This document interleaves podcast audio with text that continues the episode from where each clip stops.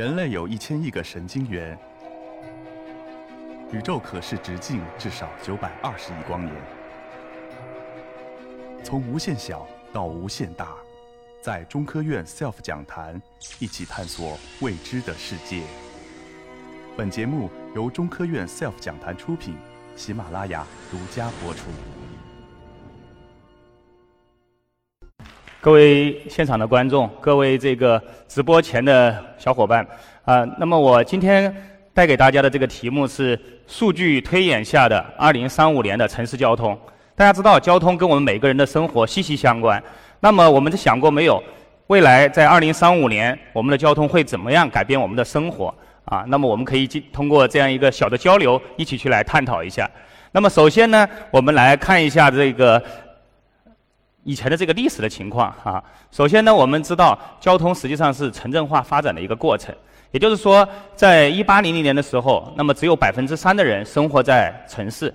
啊，那么那个时候呢，可能农村跟城市的生活是非常接近的。那么到二零二零年到现在，我们已经有百分之五十六的人生活在城市里，那么城市会越来越大，到二零五零年将会有百分之七十的人生活在这样一个城市里。那么，随着这个城镇化的发展呢，我们可以看一下我们国内以深圳为例啊，非常快速的一个城镇化发展的过程。从一九七九年只有三十万人口的这样一个小渔村，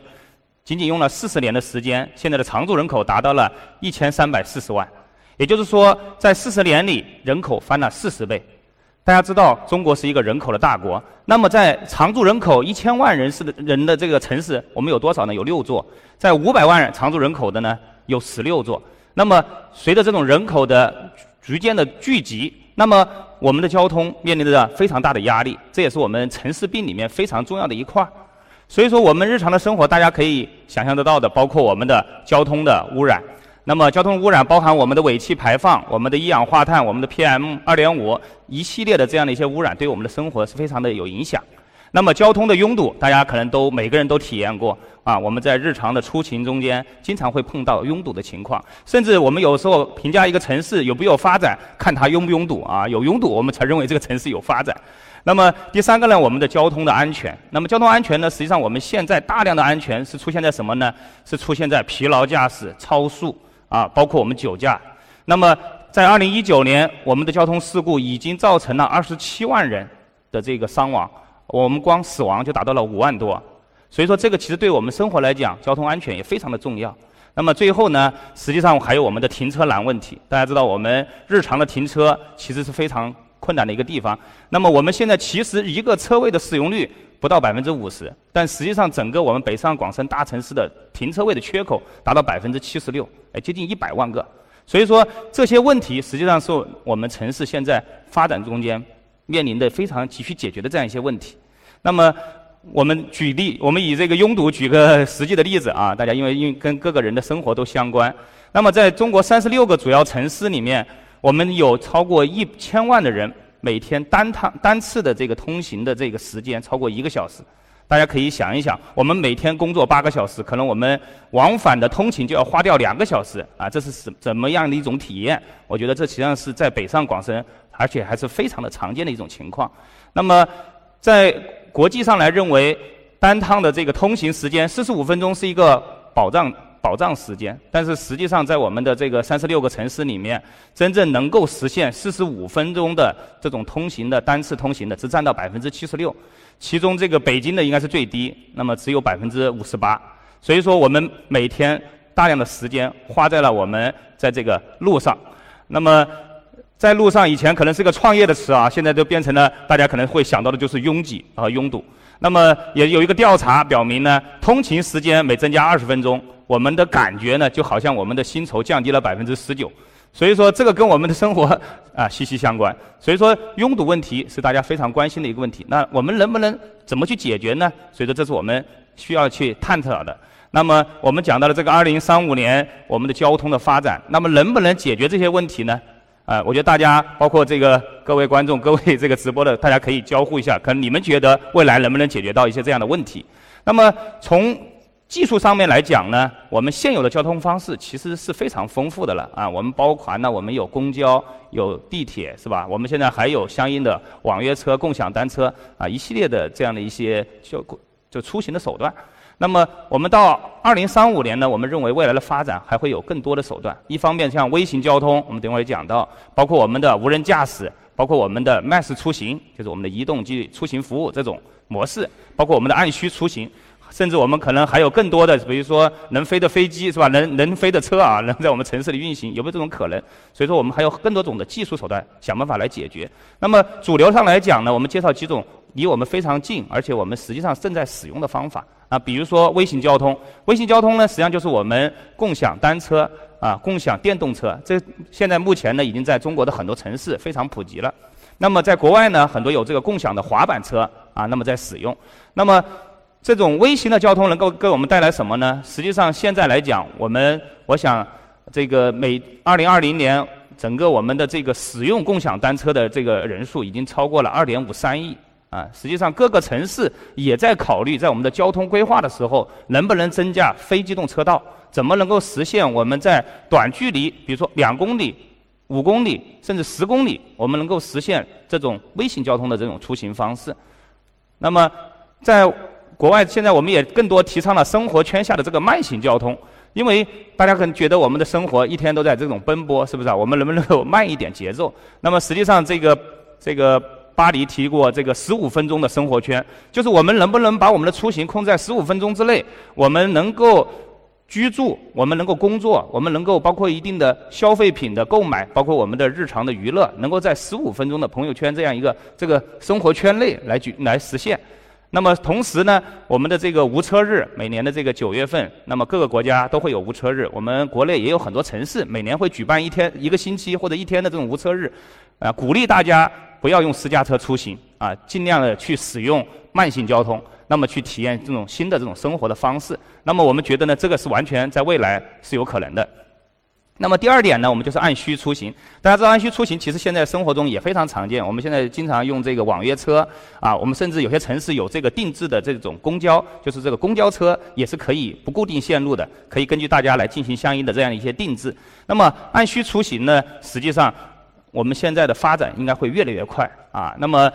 通过我们的这个的分析呢，实际上。越来越多的年轻人，他可能对拥有一辆私家车并不感去感多大的兴趣，而是说更倾向于接受我用这种网约车或者是用拼车的这种模式。而且到二零五零年，我们的交通方式里面，大家可以看通过这个图上可以看到，我们有三分之一的方式是慢行交通，就是刚才我们提到的，有三分之一的方式是用公共交通。而另外三分之一，我们将会使用什么呢？将会使用按需出行这种，包括网约车、共享车辆的这样一些模式。那么这样一些模式呢，会逐年增长，它占到我们整个生活出行的这样的一个三分之一的这样一个时间，对吧？这这样的一个比例。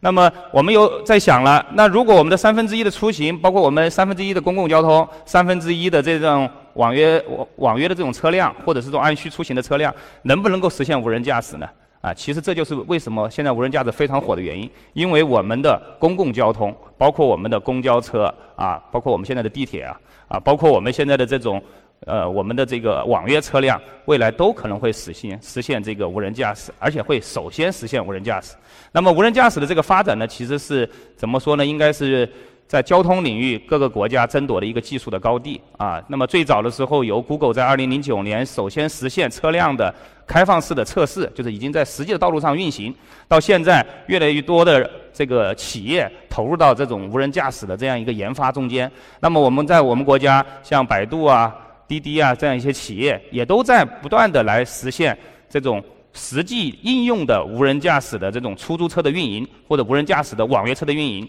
那么这样一些尝试呢，无一方面是积累了大量的实际测试的数据，那么这些数据为我们车辆怎么成为一个智慧的车，那么提供了非常多的这样的一个实测的数据。那么到通过我们的这个相应的报告，能反映呢，到二零三三零年将会有百分之四十五以上的车辆，那么会使会使用这种 L 三或者是 L 四级的这样的一个无人驾驶，达到这样一个水平。那么 L 四级呢，基本上就是完全无人化的这样的一个驾驶能力了。所以说，我们觉得这种技术的发展会非常的这样一个迅速。那么同时，刚才说了智慧的车，那么实际上在车之间呢，车和车之间是可以通信的，未来车和路也是可以通信的。那么智慧网联汽车，包括我们的车路协同的发展，就会促成我们更加的这个。交通的更加的安全，而且车辆可以知道前面十公里以前可能会出现相应的这个是不是有有涉水啊，这个道路是不是被水淹掉，或者是相应的这样一些问题。那么通过这样的一些技术呢，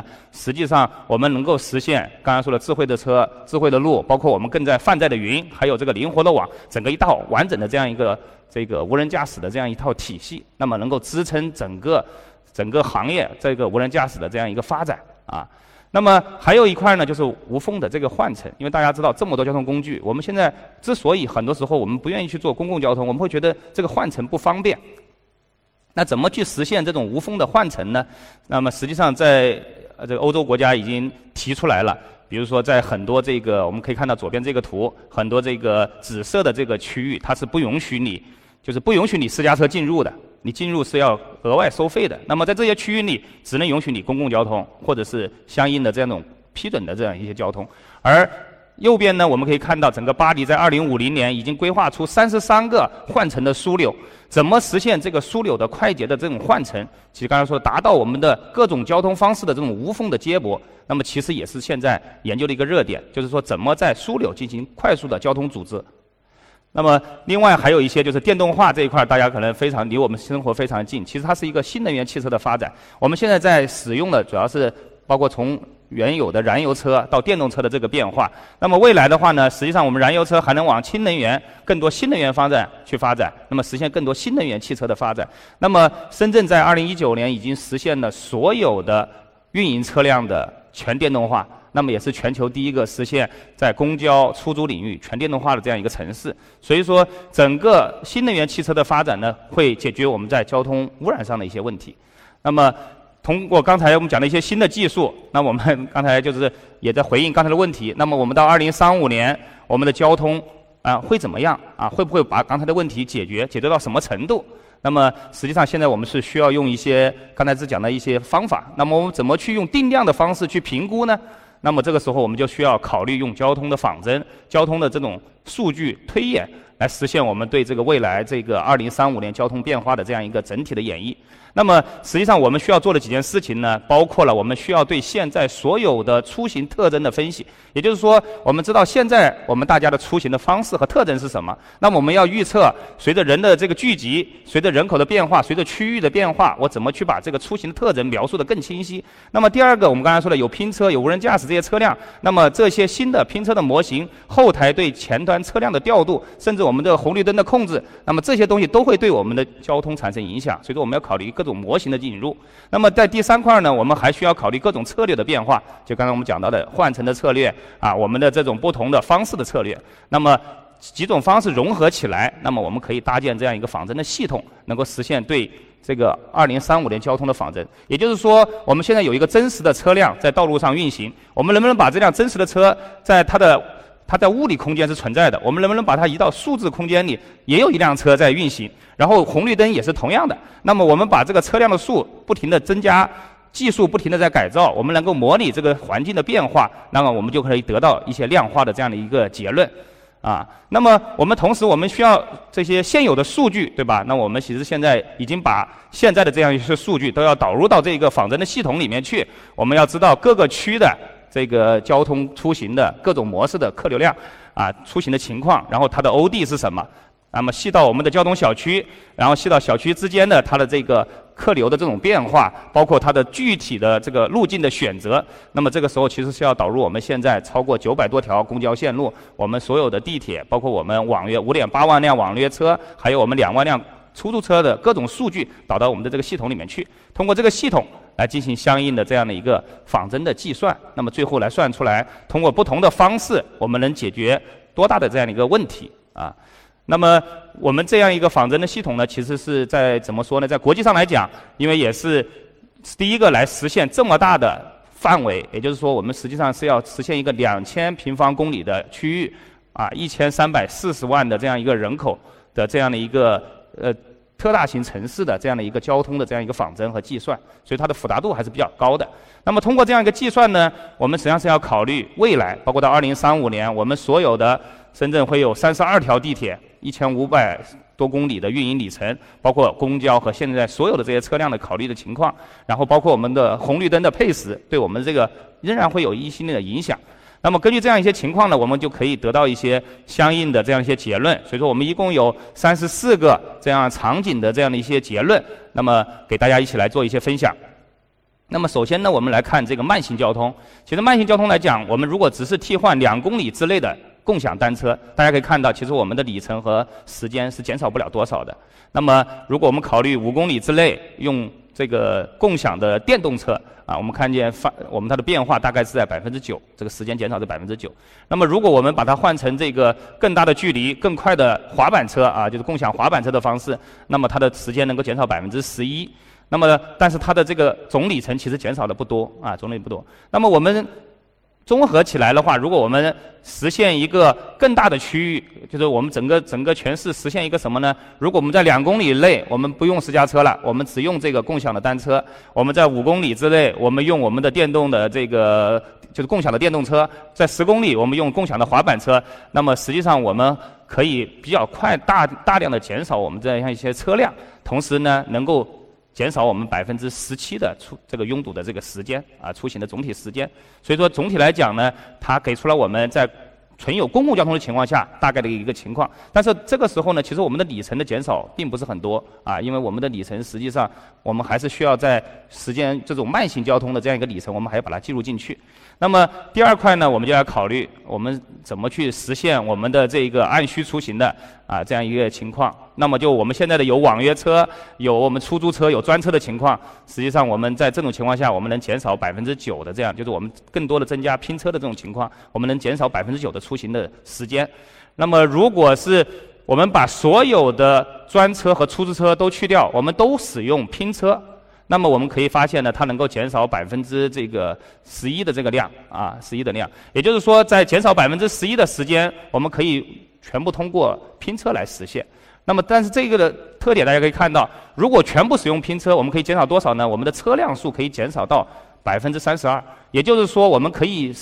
减少减少掉百分三分之一的车辆，而全部使用拼车来实现。那这样的话，就会很快的来解决我们一些拥堵的这样一些问题。啊，那么紧接着大家可以想象，如果我们都用拼车，那这个拼车是不是可以都用无人驾驶呢？啊，对，那就是我们马上我们的无人驾驶。我们如果考虑有无人驾驶，也有出租车，也有专车的情况，那么我们基本上能达到刚才讲的百分之十一的情况。那么我们如果还要考虑有拼车，那么其实如果是考虑专车，不考虑就是我们还是用出租车，还是用专车，但是。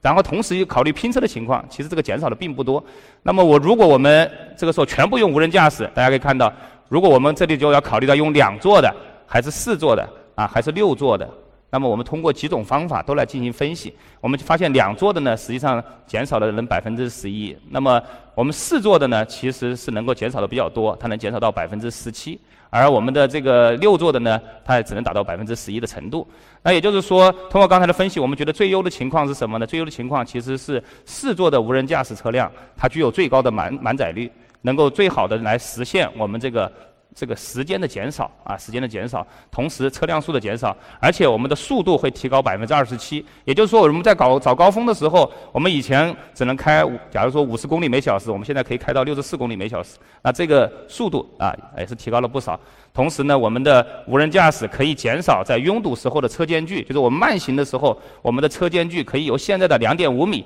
啊减少到一米。这样的话，我们的这个车辆的这个容纳道路的容纳会容纳更多的这样一个车辆啊。那么，我们也考虑刚才说的一体化的区域的出行。那么我们以科技园为例，深圳的科技园是一个人人员非常密集的区域。那么如果只是在这个区域里面，我们限制公交车，我们采取其他的方法，其实得到的效果，大家可以看到，其实并不是说特别的好。比如说我们在这个区域内，即即便我们全用拼车，你看大家还会有提升。如果我们全部只限制用公共交通，其实我们减少的这个里程数也是比较少的。啊，那么我们换一个更大的区域，比如说我们换罗湖这个大概有四十八平方公里的区域去做，那么可能我们的这个呃拼车的时候，我们还能够减少到百分之十一，但实际上总体而言，我们的其实减少量比较少。那这就说明什么呢？其实就说明一点，如果我们在单一区域，刚才讲到了，我们采用只是单一区域限制私家车出行的模式，实际上我们对交通的改善是作用是不大的。所以说，我们需要考虑的是整个城市一体化、多种交通方式出行的时候，怎么去做相应的协调和相应的这样的一个分析啊。那么，综合刚才讲的几块儿，那么我们其实讲到了，我们微型交通实际上是我们未来啊这个出行的一个可持续发展的一个重点。就大家其实鼓励大家更多的这种绿色的出行。那么在按需出行这一块儿呢，其实未来的这个发展非常快，能达到我们交通出行的三分之一的量。那么无人驾驶呢？其实更重要的就在于我们怎么通过后台控制，怎么实现我们的车辆的这个数量和我们的这个需求之间的这种匹配啊。那么到最后呢，我们的这个这个无缝的这样一个换乘呢，实际上是更多的考虑整体一体化的这样的一些出行的要求和特点。那么针对我们刚才提出的问题，实际上我们也有一些答案了。那也就是说，如果我们通过无人驾驶，通过这样一些新的技术啊，那么我们能能够大概缓解百分之二十五的这样的一个拥堵。也就是说，如果我们的单程出行一个小时，现在能够回到四十五分钟的这样一个保证的这个时间里面去。啊，那么第二块的话，我们的这个按需出行，同样我们的这个交通的这个污染，通过我们的电动车和这些东西以后，啊，就是我们的这种新能源汽车，那么可以极大的减少。然后我们的交通安全，通过无人驾驶，啊，也可以很好的来解决这些问题。啊，那么包括我们的停车，那么我们的停车，我们通过无人驾驶的这样一个仿真，我们可以实现只有现在三分之一的无人驾驶车辆就能够实现整个交通的停车的应用。那么如果以深圳为例呢，其实我们节省出来的停车位大概相当于两千五百个足球场。啊，那这样的这个覆覆盖的范围，就是就是我们节省的占地空间是非常大的啊。所以说，通过刚才的这样一个分析呢，到二零三五年，我们的这些交通问题呢。基本上能够被有效的这样的一个缓解。那么正是基于这个呢，我们其实也需要像政府啊，像因为政府它需要制定相应的交通的规范，包括我们交通安全和个人数据隐私的问题。那么我们的出行的这种服务商呢，更多的像我们的运营商、交通运营商一样，它需要来提供我们的需求和供给，怎么能有效的这样来提供这样的一些